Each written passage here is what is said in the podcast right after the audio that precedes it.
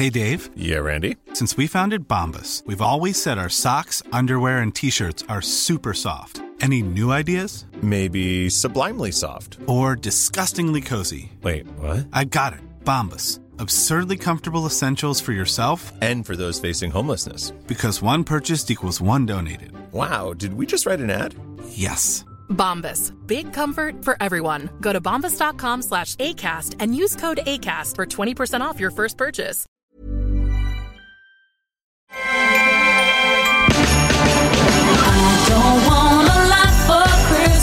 Hola, ¿cómo están? Les saluda su amiga Adriana Delgado de su programa favorito El Dedo en la Llaga. Les quiero enviar mis mejores deseos y que esté colmado de muchos abrazos, cariño incondicional, unidad familiar, salud, alegría y mucho, mucho amor. Feliz, próspero año.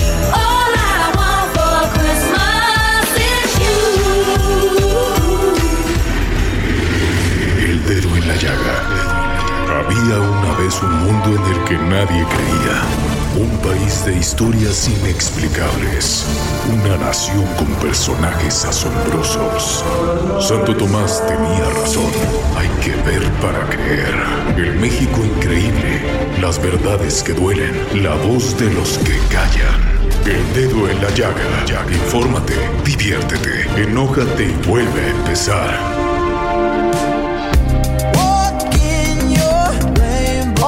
¿Cómo están? Pues, ¿qué les digo? Saludándolos con mucha emoción y deseándoles que estén en compañía sus seres queridos. Yo, como siempre, les doy una gran bienvenida. Soy Adriana Delgado. Me está usted escuchando en Heraldo Radio por la 98.5 de su FM. El equipo del dedo en la llaga les tenemos preparado un programa como los que siempre hacemos, de calidad, con gran contenido y gran profesionalismo. De los mejores programas y más relevantes aquí en El Dedo en la Llaga es el que tuvimos el pasado 23 de septiembre del 2019 con el debate sobre el tema de la marihuana. Tuvimos aquí a Gaby Sabiki, comisionado nacional contra las adicciones, y también a Guillermo Nieto, presidente de la Asociación Nacional de la Industria de la Cannabis, y finalmente a Ricardo Peralta, subsecretario de Gobernación. Vamos a revivir lo sucedido aquí en El Dedo en la Llaga, porque este es un debate que tomará muchísima relevancia durante este año nuevo 2020. Quédese con nosotros. Lo mejor del dedo en la llaga. La secretaria Olga Sánchez Cordero, secretaria de Gobernación, urgió al Senado a legislar la regulación de la marihuana, pues advirtió que día a día hay un incremento en su consumo y desde edades muy tempranas. Lo que yo no entiendo, Gadi, es el tema de despenalizar y legalizar. ¿Qué no sería lo mismo? Um, quizás para el ciudadano común y silvestre que anda de a pie, sí. Como yo. como yo. Pero cuando ya te pones a hablar con las personas que realmente están enteradas y toda la jerga legal y la construcción jurídica que hay que hacer alrededor de cambios sociales pues de tan grande calado como este, sí hay una diferencia entre descriminalizar, regular, legislar, normar, etcétera, etcétera. Sí tiene implicaciones jurídicas diferenciadas, ¿no? Aquí lo importante es eh, detener la guerra en contra de la marihuana, que finalmente termina por ser una guerra en contra de las personas que consumen marihuana, y eso es lo que se ha vuelto insostenible. No podemos seguir por este mismo Bueno, camino. y el tema es que ha provocado 150 mil muertos y unos 28 mil desaparecidos la guerra contra el narcotráfico. Efectivamente. Guillermo. Yo creo que también al hablar de la marihuana nos estamos estancando nada más en la parte lúdica. Y la parte lúdica es la parte que a nosotros nos gusta llamar la cereza del pastel. La marihuana tiene para nosotros tres grandes tres grandes, grandes áreas de oportunidad. La primera, y es la más importante, es la medicinal. Ahorita hablaban de que hay 7 millones de mexicanos que consumen cannabis de manera ilegal contra 40 millones de mexicanos que toman todos los días una pastilla para el dolor crónico. Esa es la gran diferencia entre el mercado lúdico y el mercado medicinal. Y el, segundo el, se- el ter- el segundo que para nosotros es mucho muy importante es el industrial. Porque en el industrial es donde vamos a meter, a, incorporar a esta gran economía verde a todos los pequeños agricultores de temporal del país. Eso es bien importante tenerlo en cuenta, porque son familias que se han dedicado a esto durante toda la vida y hoy están en pobreza extrema.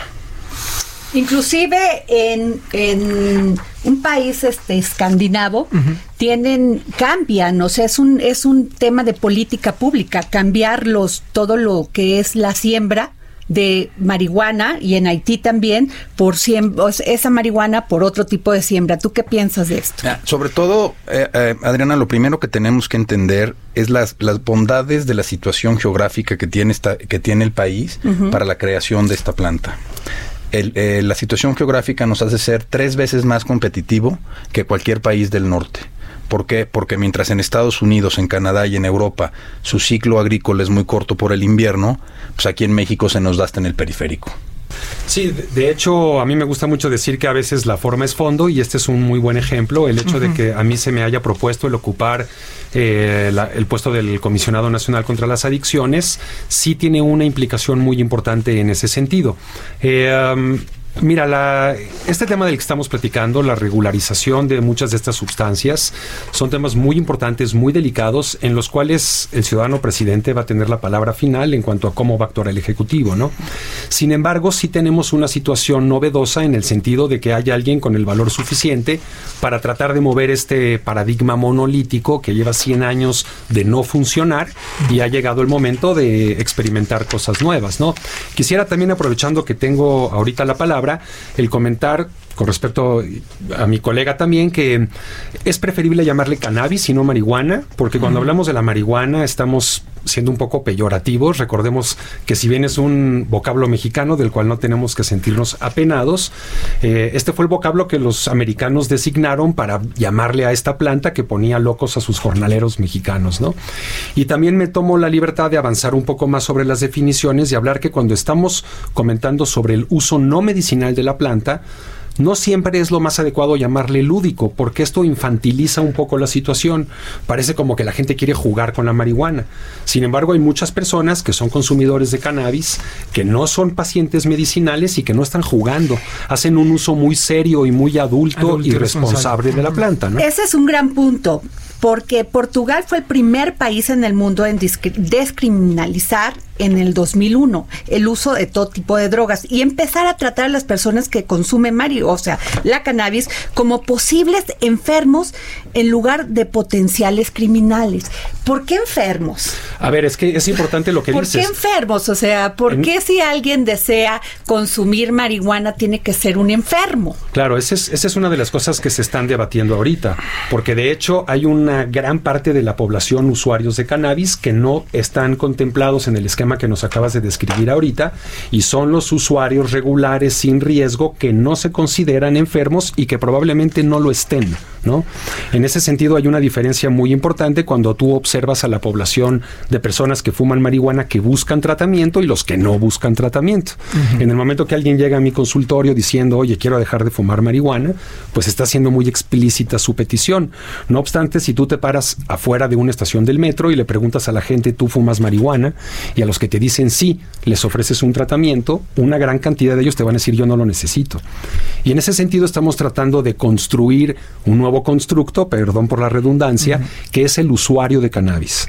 Es una persona que no necesariamente es dependiente, que probablemente le cueste un poco más trabajo dejar de fumar de lo que él considera, pero que no tiene una dependencia como los que lo hacen con los narcóticos, el alcohol o los El tranquilizantes. fen- fentanilo, ¿no? Pero, Bueno, eso ni hablar, pero sí sí. es importante tomar en cuenta que es una medicina, ¿eh? O sea, eh, ¿por qué? Porque el futuro te dice que en lugar de que tomes unas aspirinas que te puedan dar un efecto secundario en el hígado, tú lo que va a pasar es que tú te vas a tomar una bebida con alguno de los cannabinoides y te va a quitar el dolor de cabeza. Y eso es al- al- a cuando nos referimos a los enfermos, o la gente que tiene cáncer, o la gente que tiene epilepsia. O sea, sí, sí hay, sí hay gente que ocupa esta planta 100% en lo medicinal. Ah, pero ustedes hablaban al enfermo en cuanto a la dependencia a la cannabis, ¿no? Sí. Ah, bueno, sí, Sí. Porque yo estoy totalmente de acuerdo. El- una de las cosas importantes y que han sido fundamentales en el avance de todo esto es que los médicos estamos encontrando ahorita en esta planta una situación inédita. ¿No? Es como cuando descubrimos los rayos X o la penicilina, que no salíamos de nuestro asombro. La verdad de las cosas es que hemos encontrado en esta planta más de 500 moléculas biológicamente activas y de las cuales, de las cuales en la combinación correcta tenemos un abanico de opciones, ¿no? Para tratar a personas desde la osteoporosis hasta el cáncer, al doctor, dolor crónico, la neuropatía, trastornos psiquiátricos y la lista se va cada vez haciendo más larga, ¿no? Eh, dicen que el consumo de marihuana afecta al cerebro directamente, específicamente a las partes responsables de la memoria, el aprendizaje, la atención, la toma de decisiones, la coordinación, las emociones y el tiempo de reacción. Y que la gente se acerca mucho a la marihuana cuando tiene depresión y que en México se está está creciendo el consumo de jóvenes de secundaria que son 13 años a 16. ¿Por qué? Sí, este punto es muy importante. una de las piedras angulares de esta reforma tiene que ver con la edad de inicio del consumo.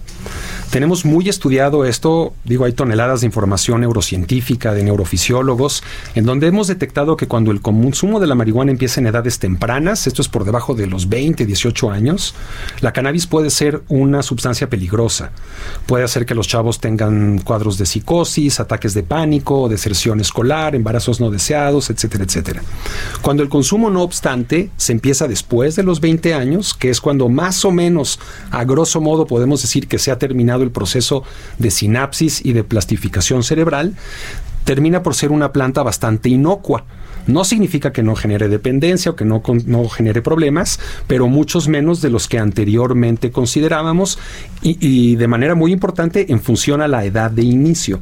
Ahora, una de las cosas que sí es muy importante que todo el radioauditorio esté muy al tanto de ello es que a mí como comisionado de la CONADIC no me toca el defender a la marihuana, que es una planta que lleva 28 millones de años en la, en la tierra, que se cuida solita y a nosotros lo que nos toca es cuidar dos cosas en primer lugar, la salud de la población y en segundo lugar, el derecho de los pacientes a decidir con qué medicamentos se quieren tratar. Ok, Me, este Guillermo, muy rápido, eh, pero muere más, más jóvenes por alcohol y personas que por, por consumir cannabis. Ah, sí, claro. Yo estoy totalmente de acuerdo. La, la cannabis es una droga de adulto. Hoy el mercado que más está creciendo en Estados Unidos es el de los baby boomers, que están por primera vez entrando a esta, a esta sustancia y que les da paz interior. Entonces yo sí creo que esto es una, una, una sustancia para consumirse en tu casa. Eh, también otra cosa muy importante, en todos los estados en Estados Unidos donde se ha legalizado, el consumo de alcohol baja. Okay. O sea, los chavos, cuando los adultos, cuando fumamos cannabis y tomamos alcohol, reducimos nuestro grado de alcohol. Es por eso que ahorita Constellation Brands, la, distribuidora de Corona a nivel eh, Estados Unidos, invirtió 7 mil millones de dólares para comprar el, 4% de la empresa más importante canábica en Canadá, porque la tirada va hacia allá y hacia los medicamentos ingeridos a base de bebidas. O sea, como les digo, la idea es que te duele la cabeza, te pares en una tienda de conveniencia, te eches un, agua con CBD y se te quite el dolor de cabeza o eh, eh, el tequila sin cruda. O sea, ellos, en serio, como el CBD es un desinflamante, la, la, la, idea es que se creen bebidas alcohólicas con este producto y el efecto es que no te dé cruda. Tenemos en la línea al subsecretario de Gobernación, Ricardo Peralta. Muy buenas tardes, subsecretario. ¿Cómo estás? Muy buenas tardes, Adriana. ¿Cómo te vas? Muy bien, subsecretario. Subsecretario, estamos hablando de un tema importantísimo porque la secretaria de Gobernación, Olga Sánchez, lo puso en el, en la, en el debate público, el tema de la cannabis o eh, coloquialmente llamada marihuana. ¿Cómo va esto, subsecretario? ¿Qué reacciones han tenido del Congreso? Bueno, mira, ha sido extraordinaria la reacción no solamente del Congreso, comentarte que precisamente cuando la ministra Olga Sánchez Cordero, en su calidad de senadora, hoy senadora con licencia, presentó esta iniciativa, se creó una gran expectativa, no solamente, insisto, por parte del Congreso, sino también por parte de la industria a nivel mundial, por parte de consumidores, por parte, por supuesto, de legisladores y de servidores públicos. Por supuesto, es una expectativa que se tiene diseñada con el cuerpo de la propia propuesta de la ministra Olga Sánchez Cordero, con varias aristas y con varias intenciones. La primera de ellas, que tiene que ver con no criminalizar a los consumidores. Es un tema de libertades y de derechos que va de la mano con otros más, de otras legislaciones, pero este en particular tiene que ver en principio con ellos.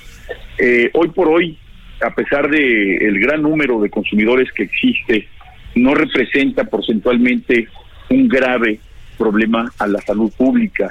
Hoy, si vemos una comparativa de las personas que pierden la vida en virtud del consumo del alcohol o en virtud del resultado del consumo de tabaco y los accidentes relacionados con el primero de ellos, que es el consumo del alcohol, además de la violencia que hoy eh, tenemos todos claro en el país, provoca el tránsito, tráfico ilegal de estupefacientes, comparado con lo que puede ocurrir con el consumo de la cannabis, además del uso industrial, además de la comercialización para otro tipo de actividades, pues realmente no pinta la comparativa. Yo creo que hoy por hoy eh, se tiene que tomar en consideración las métricas nacionales, las métricas internacionales de consumidores, de personas que pueden ser utilizadas para ser rescatadas de las garras del crimen organizado, que son obligados en algunos casos a sembrar todo tipo de cultivos.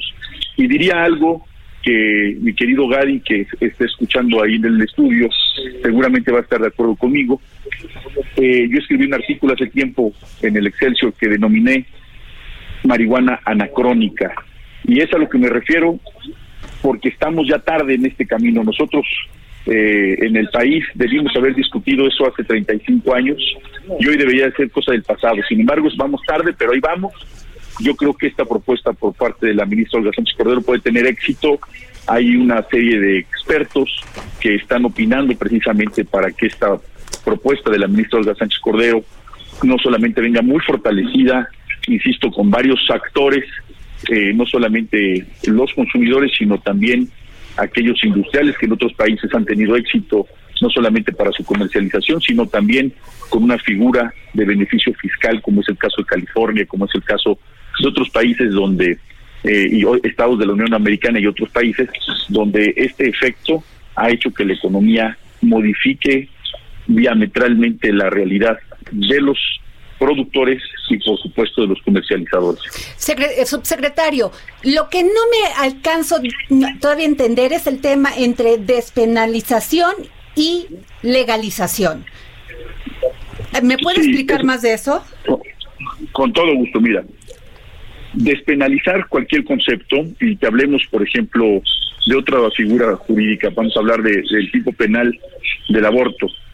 El hecho de que una persona en la Ciudad de México pueda realizar un aborto legal, lo puede realizar antes de las 13 semanas del proceso de gestación. ¿Por qué? Por una serie de estudios que se ha comprobado, en los cuales científicamente se sabe, no hay eh, un sistema nervioso central constituido, etcétera.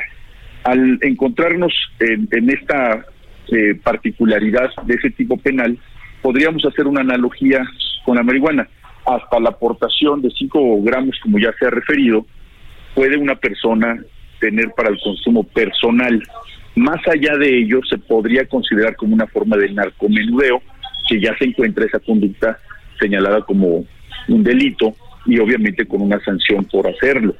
Sin embargo, eh, en efecto, ¿cómo va a poder consumir una persona para consumo personal si la tenencia, si la siembra, si la el tránsito, eh, la compra y la venta están prohibidos por la ley. Es, es un absurdo. Entonces, hablar de regulación tiene que ver precisamente con todo tipo de actividades, desde la cosecha hasta el consumidor final, ya sea para tema de carácter terapéutico, que es muy importante y es un gran alivio para muchas, muchas enfermedades como la esclerosis múltiple, glaucoma, el uso de sustancias después de la quimioterapia y la radioterapia para enfermos con cáncer, etcétera. Gary es un gran experto y puede ampliar mucho más la gama de, esta, de este tema relacionado con lo que puede ayudar a la salud. Además del tema recreativo, el hecho de que se regule el uso para estos efectos, por ende, quedaría sin ningún tipo de sanción penal y eso podría ser un sinónimo de despenalizar. La propuesta de la secretaria es el 30%, ya no el 5%. Es correcto, es, eh, eh, a esto le llamamos un control y regularización, un control y regulación, perdón, un control y regulación, es decir, hablar de regulación significa que una normatividad integral alrededor de una planta que por supuesto no solamente trae beneficios, insisto, para los consumidores, para aquellos que quieren utilizarla de manera lúdica y para aquellos que desean también distribuirla para efectos de carácter industrial. Como ustedes saben, se puede fabricar a través del cáñamo o en virtud del cáñamo todo tipo de fibras textiles, de fibras para la fabricación de papel.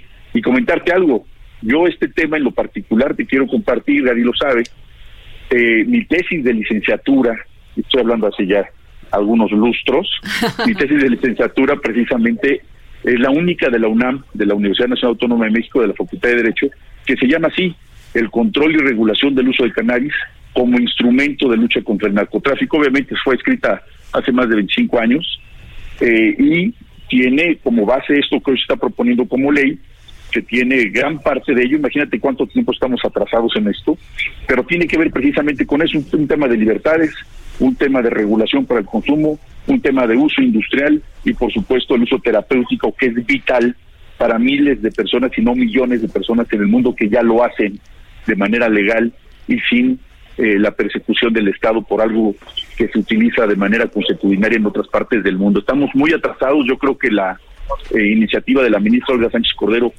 puede tener mucho éxito, ya está en dos comisiones, tanto en la Comisión de Salud como en la Comisión de Justicia, eh, se está preparando un dictamen por parte de esas comisiones, está eh, no solamente trabajando muy profesionalmente, sino que consideramos que de manera muy madura aquellos opositores que se vale, por supuesto, estar eh, en contra de esta propuesta, porque fortalece la legitimidad y lo positivo que puede ser una propuesta de esta naturaleza para la población en colectivo.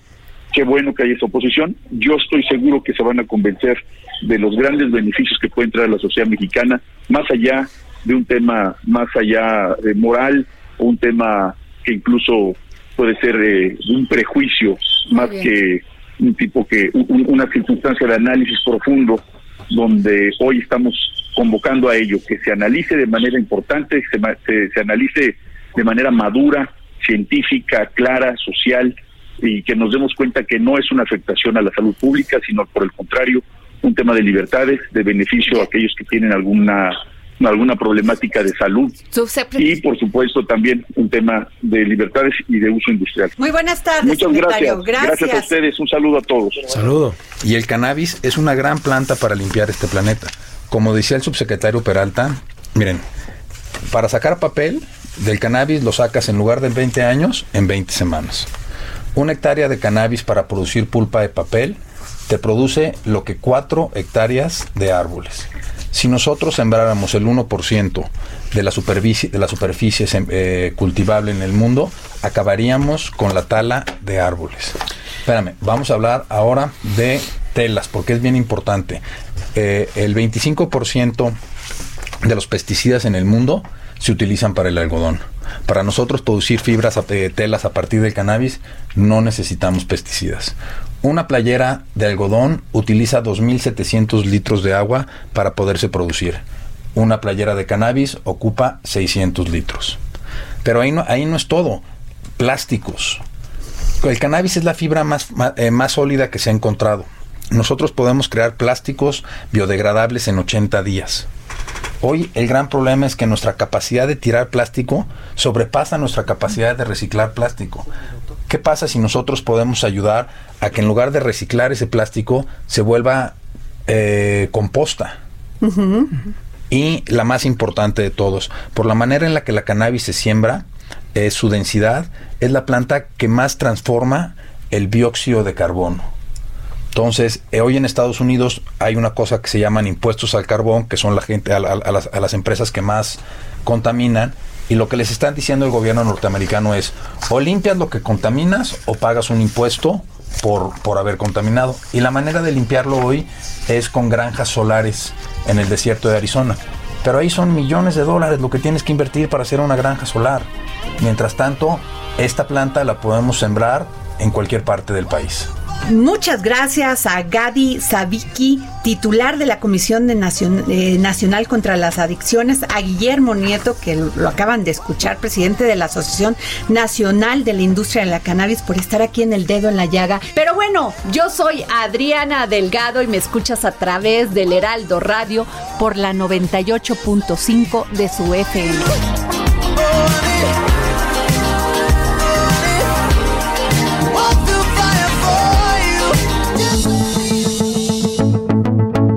Sigue a Adriana Delgado a través de su cuenta de Twitter, arroba Adri Delgado Ruiz. Además, te invitamos a enviar tus opiniones y comentarios en texto o por mensaje de audio a través de WhatsApp al 5525 44 33 34. Y si quieres escuchar el dedo en la llaga de El Heraldo Radio en cualquier momento y donde quiera que te encuentres, descarga el podcast disponible en Spotify y iTunes.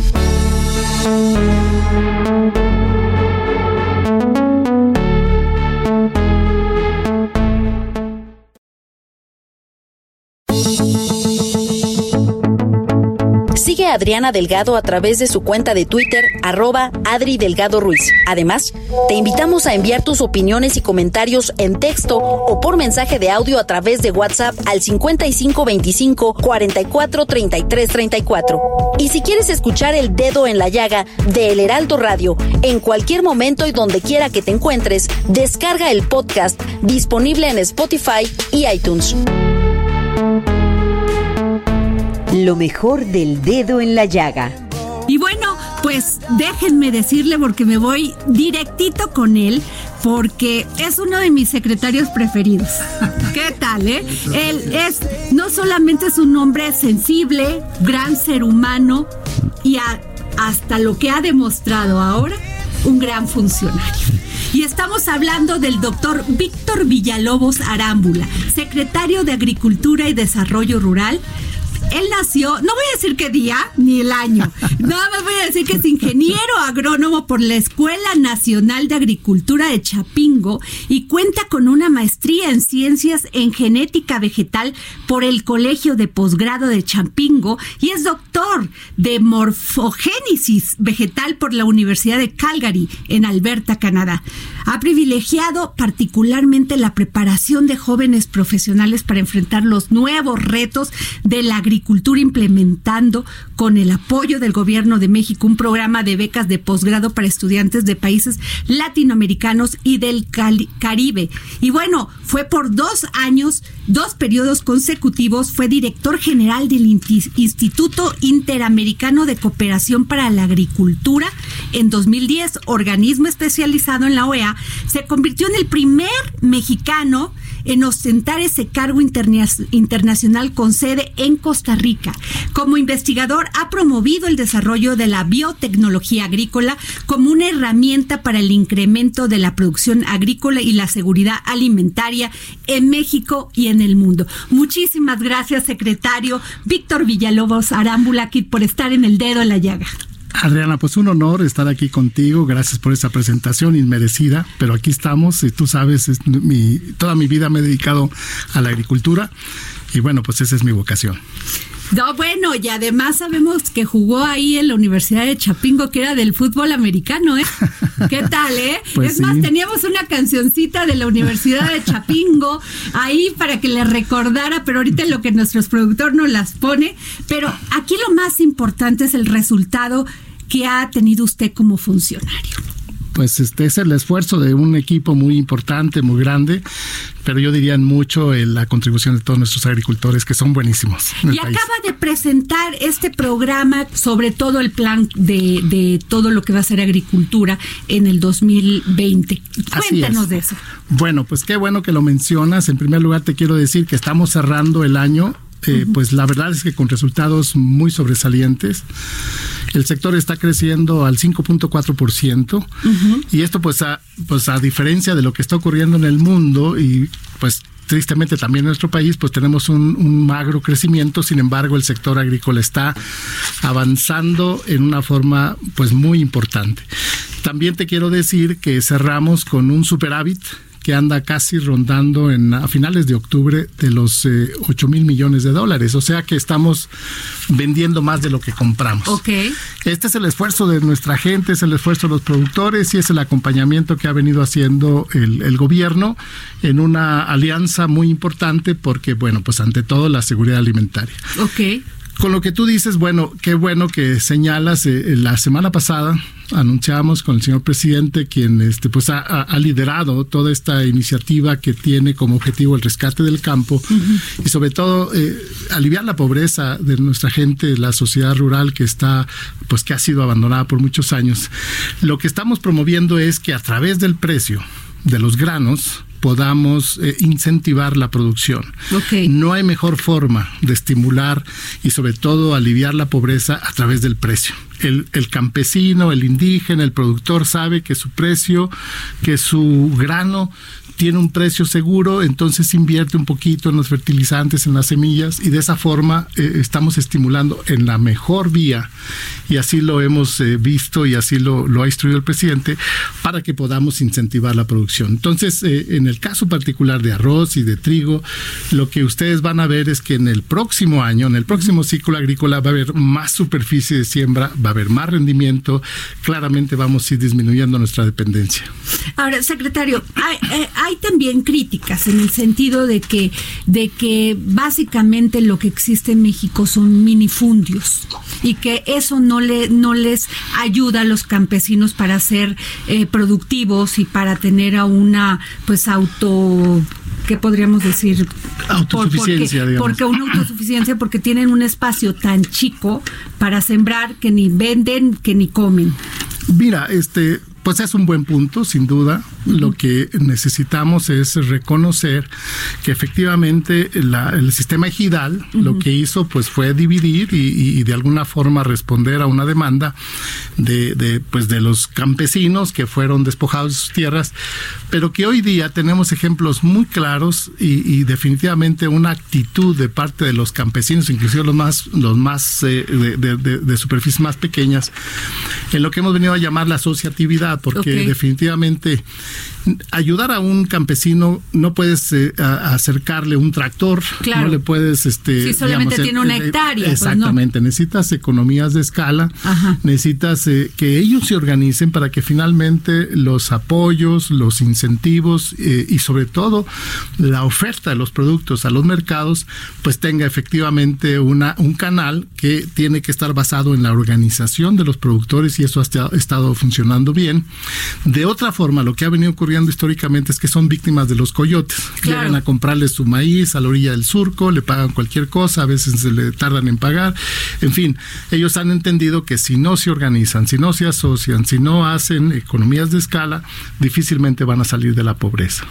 Ahora, estas organizaciones campesinas que las hemos visto marchar por acá en la Ciudad de México, en vez de estar trabajando donde deben de trabajar, pues esas son las que los comandan, secretario, Claro. son las que permiten, pues, no permiten que haya un verdadero desarrollo. ¿Qué va a pasar? O sea, con eso, usted había dicho que ya el dinero les iba a llevar, llegar directamente a los productores que no iban a pasar por todas estas organizaciones. Pues qué bueno que lo mencionas, mira, porque el mensaje va para la gente que sí está en el campo, la gente que está en el surco, la gente que está ordeñando las vacas dos veces al día, a las 5 de la mañana, a las, a las 5 de la tarde, porque a ellos es a los que estamos nosotros abocados a ir apoyando. Eh, claramente, y no tenemos eh, en ningún sentido, menospreciamos las manifestaciones. Claro.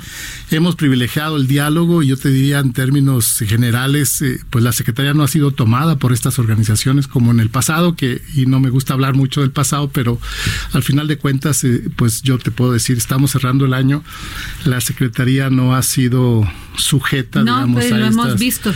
Y, y no es por otra cosa más que decir, bueno, pues nosotros estamos trabajando directamente con los productores y si estas organizaciones cuyo objetivo ha sido organizar, pues la pregunta y la respuesta es vayan a organizarlos allá. Claro. Ellos tienen el recurso, tienen el programa, tienen el acceso y, y sí necesitamos que se organicen. Sí, que les llegue esto que son En los directa. fertilizantes, los bactericidas. La semilla, este, la, la asistencia técnica, el acceso al mercado. Por eso. ejemplo, y estos productores, estos campesinos o ejidatarios que tienen una sola hectárea, Sí. ¿qué va a pasar? O sea, ¿cómo les va a llegar el dinero? O sea, ellos que necesitan sembrar su maíz, ¿no? Sí. Y, necesitan, pues, fertilizante, bactericida o no sé qué más necesiten para, para su ¿Qué, ¿Cómo les llega el dinero? ¿Cómo les va a ser? Son tecnologías muy sencillas que les cambia la vida. Casi, y te podría decir, bueno, tenemos tristemente un promedio de producción de maíz de esta hectárea, más o menos de dos toneladas. Ok. Nosotros con un poquito de asistencia técnica y algunos eh, apoyos con el fertilizante, con la semilla, les podemos duplicar su rendimiento. Y eso, pues, insisto, les cambia la vida. ¿Por qué? porque de esta forma ellos tienen un ingreso en la venta de su producto. Pero además, y este programa que tú señalabas, que anunciamos la semana pasada, es el de precios de garantía. Exacto. Porque es garantizarle al productor, al campesino, decirle, tu maíz va a costar 5.610 pesos. Entonces, eh, él sabe que eso es lo que está como un referente de precio eh, y no los 4.000 pesos que le que, le, que, le, pueden ofrecer eh, a través de, la venta comercial. Okay. Entonces ellos saben que ya hay un precio de referencia, ellos saben que hay un precio de garantía y aspiran a él.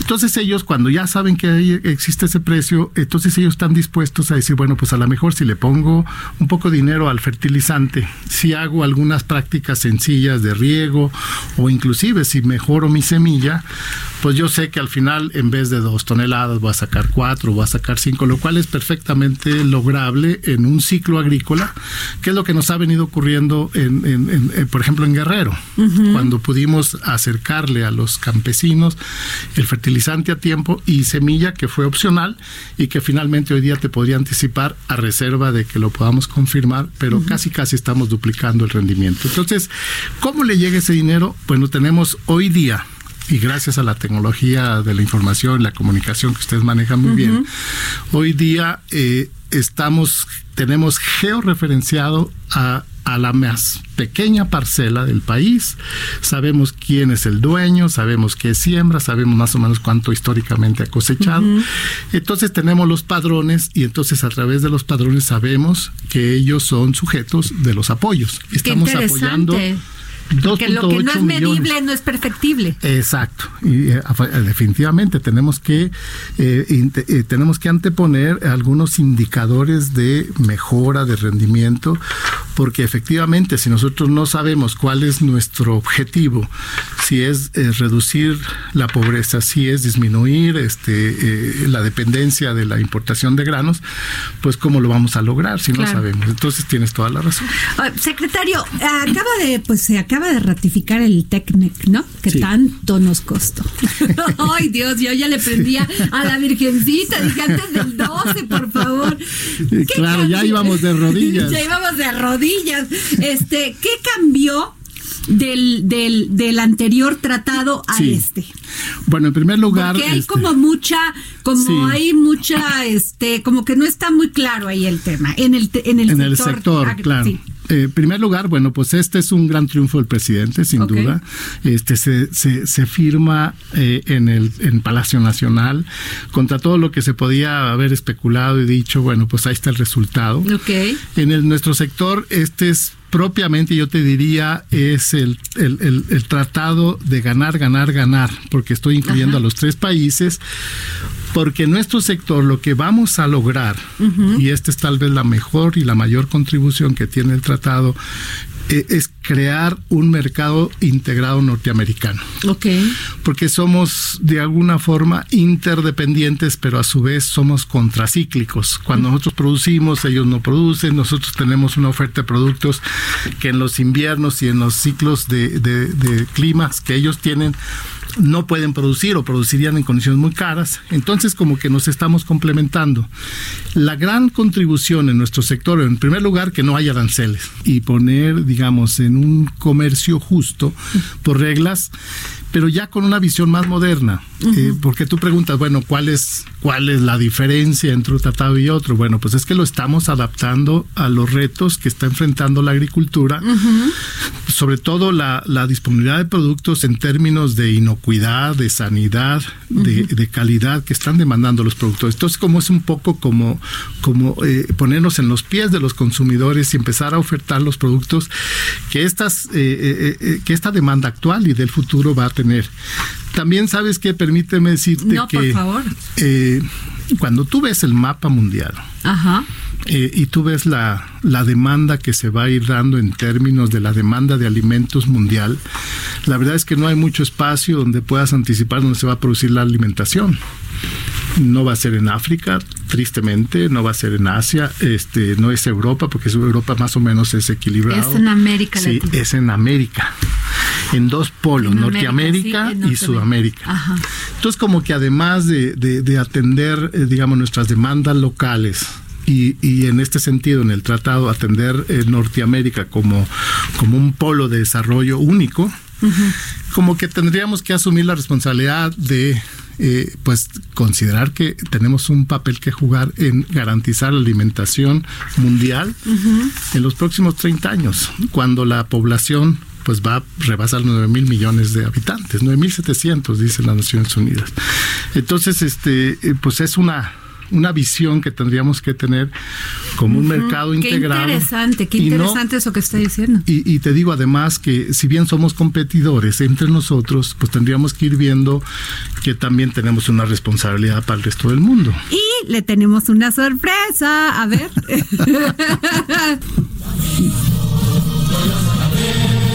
Es, es nuestro himno. A usted me dijo que lo iba a cantar y lo No, iba no, a yo bailar, lo iba a ¿eh? O bailar. sea, Si canto se acaba el programa. ¿Qué tal? Bueno, mi, mi alma mater. Este, yo llegué a Chapingo con la ilusión de pues de ser ingeniero agrónomo y este y la verdad es que si no lo hubiera si no hubiera logrado mi beca pues no estaba mi familia en capacidad de, de sostener O sea, que era usted estudios. aplicado. Le estudiaba. Bueno, Oiga, usted no derroche de, de virtudes. Era jugador de fútbol de la Universidad de Chapingo. Era buen estudiante, buen hijo. No, bueno, usted ha de haber sido un partidazo. espero, a eso a eso aspiro. Oiga, una, ¿y cómo una le vida maravillosa, eh, la vida académica. Yo quise ser un científico, al menos intenté serlo, y por eso hice mi doctorado. Eh, porque en esa hubo una situación muy particular. Yo empecé a trabajar, y perdón que me desvíe un poco de los temas, pero empecé a, a trabajar en mis tiempos parciales de entre mis materias cuando estaba en la preparatoria agrícola ya en Chapingo en un laboratorio que este se forma para crear lo que hoy día es la biotecnología en el mundo y fue creado en un convenio que se hizo entre el gobierno japonés y México y establecen los científicos japoneses un pequeño laboratorio en ese tiempo se llamaba de cultivo de tejidos en, en Chapingo.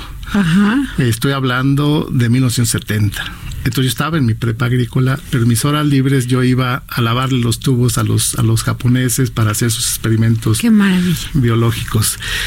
Pasó una cosa particularmente chistosa porque eh, después que eh, venían mis profesores japoneses, entonces yo fui aprendiendo pues todo esto de la manipulación genética, un poco la, la producción de plantas en, en- bajo condiciones artificiales. Ajá. Y mis profesores en la carrera, después ocurrió que fueron los mis alumnos en la maestría, porque, porque yo daba las prácticas de esa famosa materia que en ese tiempo se llamaba genética del desarrollo. Ajá. Entonces, este, pues yo si, si me reprobaban en la licenciatura, yo los reprobaba en la maestría. Ah, bueno. Fíjate que es muy importante saber de, de usted esto, secretario, porque cuando el presidente pues eligió a sus secretarios, pues conocíamos nada más por, por arribita, ¿no? Usted ha hecho un gran trabajo, pero además tiene toda una historia, no solamente como funcionario, sino como académico. O sea, no es alguien que agarramos así de la, de la esquina y vamos a ponerlo como secretario. Yo creo que usted es de los funcionarios más preparados que tiene el gabinete de Andrés Manuel López Obrador. Y es Pues- muy importante esto que nos dice, porque también todos los, nuestros radioescuchas tienen la oportunidad de conocerlo usted como ser humano, que eso también es muy importante. Gracias. Hemos perdido esa, esa ubicación del ser humano, aparte de ser funcionario. Los catalogamos como entes que nos tienen que dar resultados y ya. No, esto también es importante conocerlo de Bueno, yo, eh, yo re- pues, reconozco y conozco a mis colegas eh, secretarios, todos son muy competentes en sus diferentes disciplinas, pues yo soy uno más que se suma a este honor que el presidente nos ha dado de, de, pues de ser partícipes yo quiero decirlo, si me lo permiten, de ser partícipes de este gran cambio. O sea, creo que todos estamos convencidos de que México necesita un cambio. Claro. El presidente con ese liderazgo eh, pues ha escogido y nos ha dado la confianza, pero estamos todos en ese objetivo común que es pues, pues un México que todos nos merecemos. Ya escucharon al secretario de Agricultura aquí en el dedo en la llaga.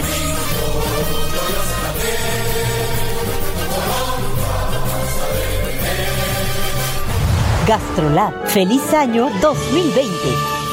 Hola, pues tenemos aquí en mi momento consentido preferido, porque si alguien sabe dar tips de comida, de bebida y además es una gran periodista de todos estos temas, es Miriam Lira de GastroLab.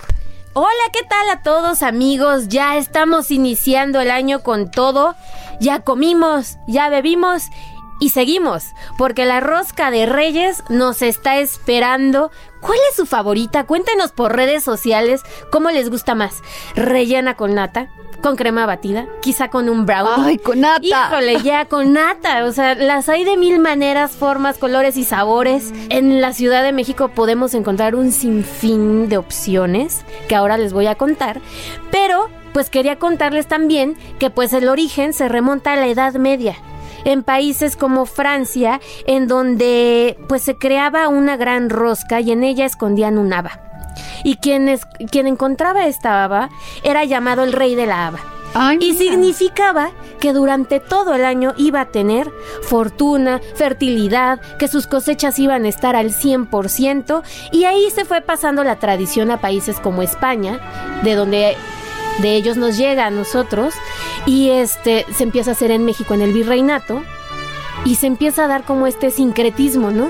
Religioso, cultural, gastronómico también, por supuesto, en el que pues el trigo y el maíz se une, este el, do, el dos con el 2 de la Candelaria, nosotros damos eso, el, los tamales. Qué interesante eso que dices y yo yo te quiero pedir Sí, sí, que sí. vengas al dedo en la llaga para que nos hables del sincretismo Gastronómico. eh, gastronómico. Todo un tema.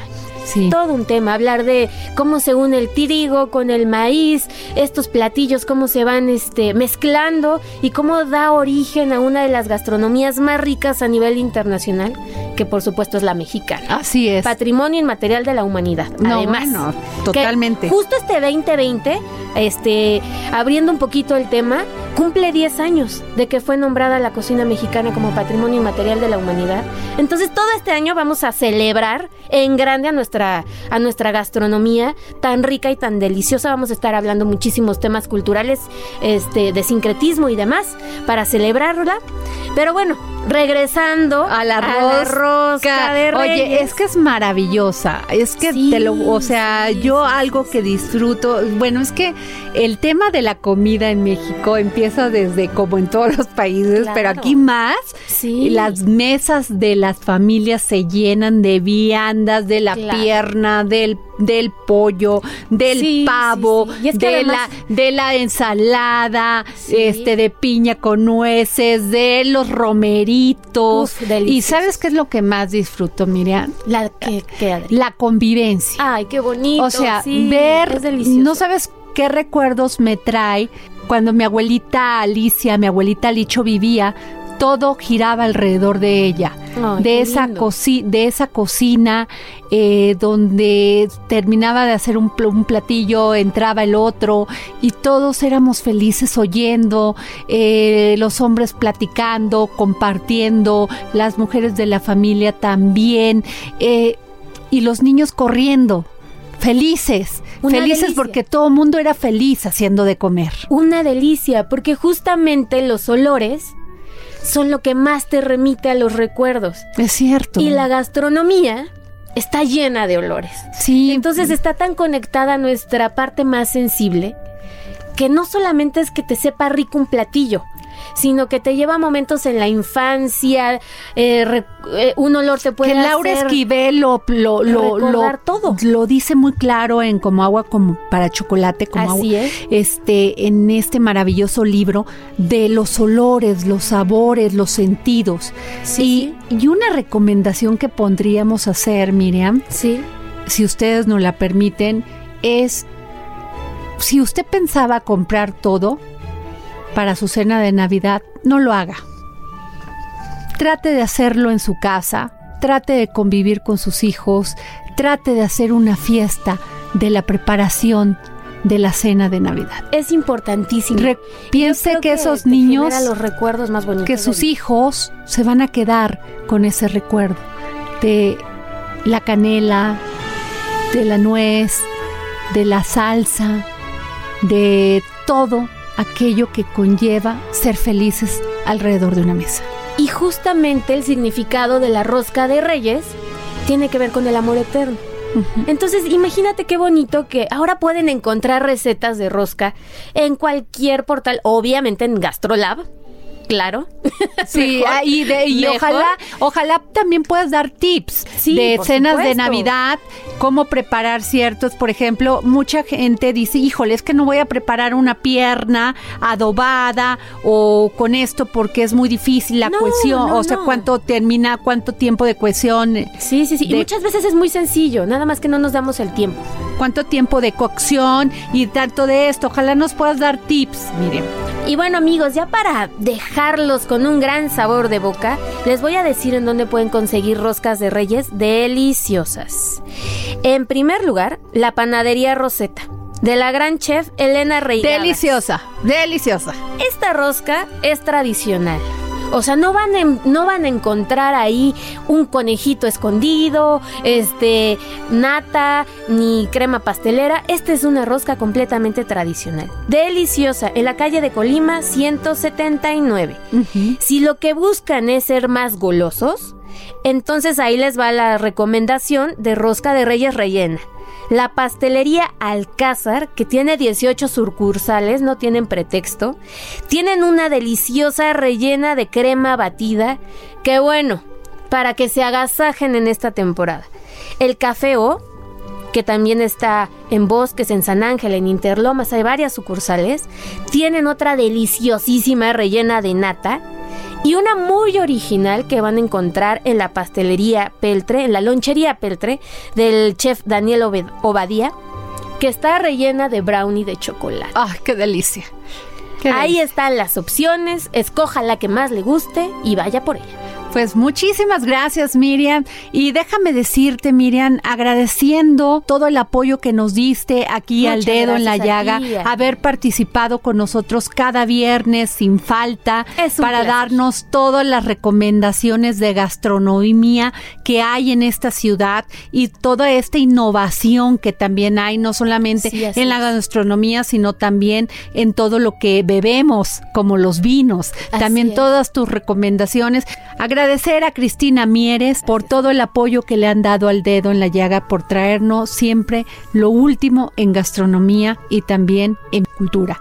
Gracias por escucharnos aquí en El Dedo en la Llaga por Heraldo Radio en la 98.5 de su FM, deseándoles que amen, que sigan amando y que no se cansen de amar. Porque estas fechas es para dar lo mejor de nosotros mismos, reconciliarnos unos a otros, disfrutar mucho a nuestros seres queridos y comer mucho, ¿eh? Comer mucho, porque la comida en estos días es maravillosa y sobre todo la mexicana. ¿Qué les deseo? Les deseo lo mejor. Esto fue El Dedo en la Llaga con Adriana Delgado.